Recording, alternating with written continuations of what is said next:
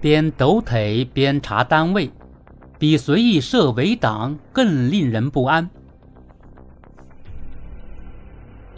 面对镜头，蚌埠市行政执法局执法信息科一位负责人一边走腿，一边憨笑着对记者说：“作为新闻媒体，你把好的方面多宣传宣传，不行吗？”当然。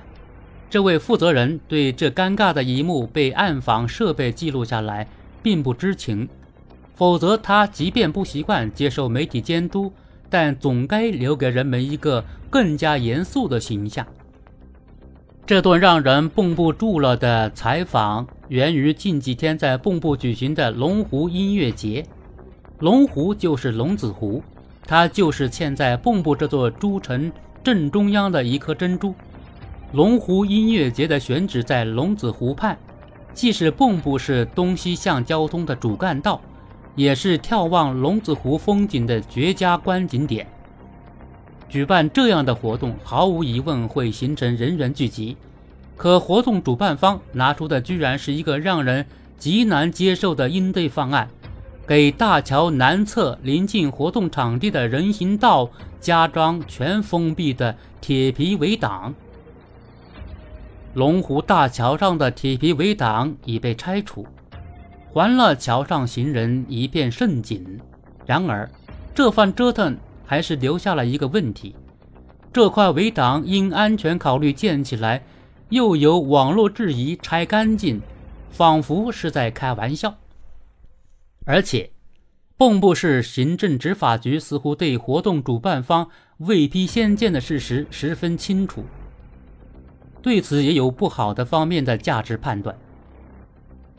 既然如此，又为什么在持续近一周的施工过程中无所作为？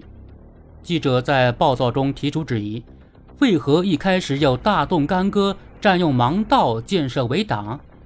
这一切真的仅仅是承办方的自发行为吗？应由当地做出更细致的回应。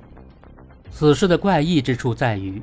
主办方如果是发自内心的认为安全问题很重要，自当主动履行报备审批手续，而非未批先建，并且就算引发舆情，大可坚持为了市民安全着想的立场，与执法部门加强沟通，后续补上相关审批要求。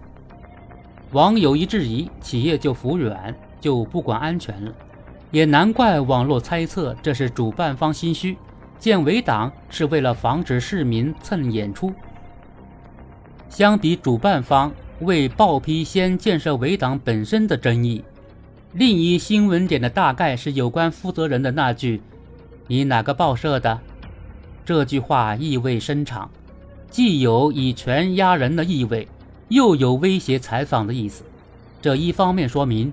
当地有关部门对舆论监督很不习惯，只有超越本级的新闻机构出现时，采访才能够继续下去。另一方面，相关负责人的好言相劝，表明当地应对舆情的思维还十分粗糙和简陋。有事不解决，先解决提出问题的人。这番令全网啧舌的言论。无疑是由相关负责人引发的二次舆情，因为这比企业随意设围挡更令人不安。